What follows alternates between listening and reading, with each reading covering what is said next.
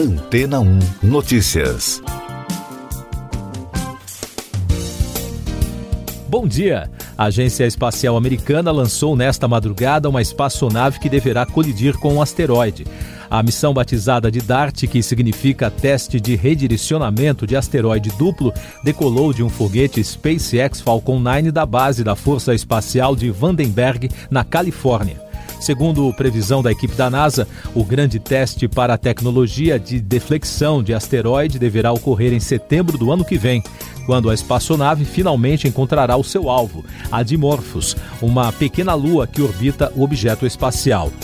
O objetivo é ver como o impacto vai interferir ou não no movimento do asteroide Didymos, que está próximo à Terra a 78 milhões de quilômetros.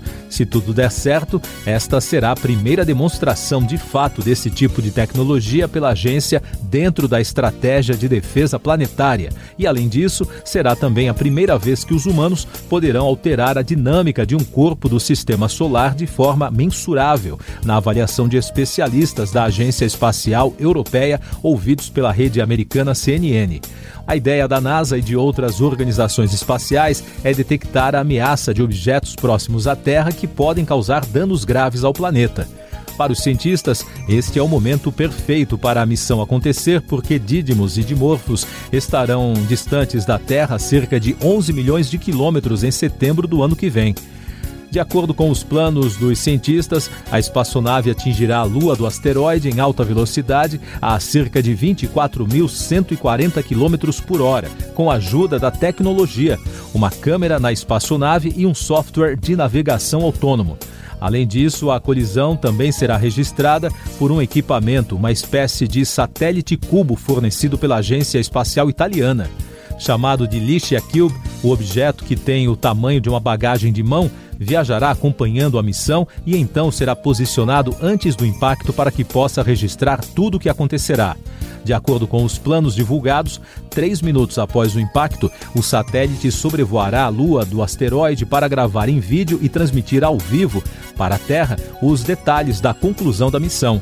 A DART, de acordo com os cientistas da NASA, é apenas uma primeira etapa nos métodos de teste para deflexão de asteroides perigosos. E daqui a pouco você vai ouvir no podcast Antena 1 Notícias. Senado aprova a recriação do Ministério do Trabalho e Previdência. Câmara aprova pena maior para crimes cometidos contra a mulher. OMS faz alerta sobre carnaval no Brasil o Senado aprovou a medida provisória que recriou o Ministério do Trabalho e Previdência. A pasta criada em 1930, durante o atual governo, foi incorporada ao Ministério da Economia. No entanto, em junho passado, o presidente Jair Bolsonaro editou uma MP estabelecendo a recriação do Ministério. Como a proposta já foi aprovada pela Câmara, o texto segue agora para a sanção presidencial. A Câmara dos Deputados aprovou um projeto que aumenta as penas de crimes contra mulheres no contexto de violência doméstica. O novo texto altera a Lei Maria da Penha, o Código Penal e o de Processo Penal e ainda dobra as penas de crimes. A proposta segue para o Senado. A diretora-geral assistente da Organização Mundial da Saúde para Acesso a Medicamentos, Mariângela Simão, afirmou que o mundo está entrando na quarta onda de casos de Covid-19. De acordo com a autoridade, em relação ao Brasil, apesar dos dados positivos da campanha de vacinação, o país não pode relaxar no controle da doença. A diretora disse que o carnaval é um dos pontos de preocupação da organização. Essas e outras notícias você ouve aqui na Antena 1. Oferecimento Água Rocha Branca. Eu sou João Carlos Santana e você está ouvindo o podcast Antena 1 Notícias, trazendo os destaques da política. A bancada do Podemos no Senado, que conta com nove senadores, anunciou o voto contrário à PEC dos precatórios aprovada pela Câmara. Para fazer o anúncio, o partido levou na terça-feira o ex-ministro e ex-juiz Sérgio Moro, que se filiou recentemente à legenda. Ele defende uma proposta alternativa para viabilizar o pagamento do Auxílio Brasil e o governo encaminhou seis alterações na nova versão da polêmica proposta para as principais bancadas do Senado. Uma das novidades prevê que os precatórios pagos a professores no âmbito do Fundef serão feitos como abonos salariais. A votação da PEC na CCJ da Casa está prevista para esta quarta-feira. O Conselho de Ética da Câmara dos Deputados arquivou um procedimento disciplinar sobre supostas condutas do deputado Ricardo Barros. A representação tem como base uma afirmação do deputado Luiz Miranda à CPI da Covid sobre o caso da vacina Covaxin. Segundo Miranda, ao ouvir denúncias de irregularidades, o presidente Jair Bolsonaro teria citado o nome de Barros como um possível envolvido no tema. Já a ministra Rosa Weber, do Supremo Tribunal Federal, prorrogou por mais 45 dias o inquérito que apura se Bolsonaro cometeu o suposto crime de prevaricação envolvendo as irregularidades nas negociações de compra do imunizante. E ainda sobre Ricardo Barros, o Ministério Público do Paraná denunciou o líder da bancada do governo na Câmara por esquema de lavagem de dinheiro e pagamento de propina de mais de 55 milhões de reais sobre a aquisição de duas empresas de energia eólica para a Companhia Paranaense de Energia, a Copel. Destaque da corrida presidencial Eleições 2022. O ex-prefeito de Manaus, Arthur Virgílio, um dos candidatos a presidente da República pelo PSDB, nas prévias do partido, defendeu na terça-feira uma mudança de postura da legenda. Ele deu a declaração durante a entrevista ao lado do governador de São Paulo, João Dória, um dos adversários na prévia. O partido tenta concluir o atraso no processo das prévias até o próximo domingo, depois de um problema técnico na votação realizada no último fim de semana. O PL informou que o presidente Jair Bolsonaro se filiará à legenda no próximo dia 30. Com a filiação, está praticamente certo que Bolsonaro deverá disputar a reeleição pelo Partido Liberal os números da pandemia no Brasil. O país registrou na terça-feira 398 mortes por Covid-19 e soma agora 613.214 óbitos desde o início da crise de saúde.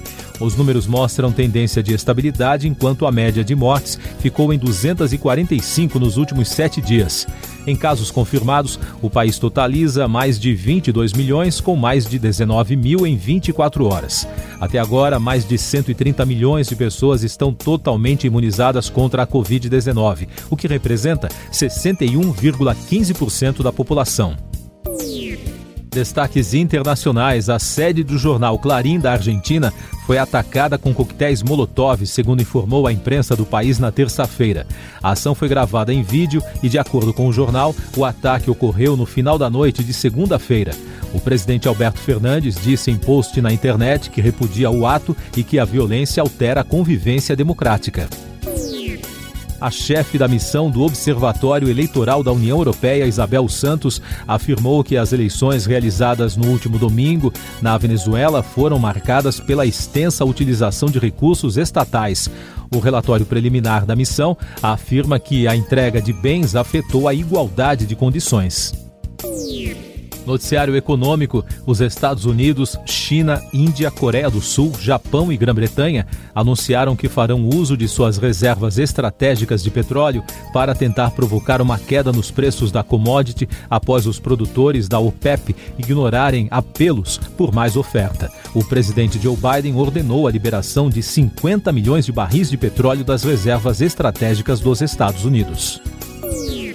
O Ministério da Economia informou que as vendas de títulos públicos por meio do Tesouro Direto somaram 3 bilhões e meio de reais em outubro, na segunda maior venda mensal de títulos. O programa foi criado em janeiro de 2002 e permite que pessoas físicas comprem títulos públicos pela internet. Especialistas afirmam que o aumento das vendas dos títulos é um reflexo da alta da taxa básica de juros, a Selic, atualmente em 7,75% ao ano, o que favorece o rendimento dos papéis vendidos pelo governo federal tecnologia. A Apple abriu um processo contra a empresa israelense NCO Group, criadora do programa de espionagem Pegasus. O software espião é capaz de invadir iPhones e celulares Android e assim ativar câmera, microfone e acessar dados do aparelho. Segundo denúncias, a ferramenta já teria sido utilizada para espionar jornalistas, ativistas e políticos de oposição em 50 países. Principal destaque da música, os organizadores do Grammy anunciaram os indicados ao prêmio em 2022. Olivia Rodrigo concorre nas quatro principais categorias: Álbum do Ano, Canção do Ano, Gravação do Ano e Artista Revelação, enquanto Billie Eilish, Doja Cat, Justin Bieber e Lil Nas X concorrem aos três principais prêmios.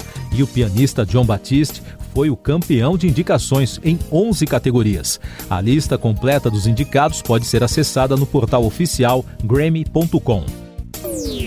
Você confere agora os últimos destaques do podcast Antena 1 Notícias, edição desta quarta-feira, 24 de novembro. No Rio de Janeiro, dois dos filhos da ex-deputada federal Flor de Lis foram condenados por homicídio triplamente qualificado nesta quarta-feira por envolvimento na morte do pastor Anderson do Carmo em 2019. Flávio dos Santos Rodrigues, acusado de atirar no padrasto, foi condenado a 33 anos de prisão. E Lucas César dos Santos Souza, apontado por comprar a arma do crime, foi condenado a sete anos e meio. Em São Paulo, os responsáveis pela estátua do Touro de Ouro, que estava instalada em frente à Bolsa de Valores, serão multados. Esta foi a decisão anunciada pela Comissão de Proteção à Paisagem Urbana da Secretaria Municipal de Urbanismo e Licenciamento. Após a retirada da estátua do local pela Prefeitura na noite de ontem, a porta principal e parte da calçada da Bolsa foram vandalizadas atingidas por tinta vermelha. Siga nossos podcasts em antena1.com.br.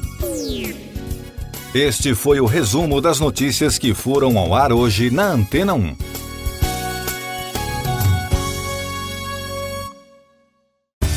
Depois de tanto conteúdo legal, que tal se hidratar com água rocha branca? O consumo regular de água durante o dia traz benefícios para a saúde, como, por exemplo, manter a pele bonita e hidratada. Rocha Branca, da fonte direto para sua casa.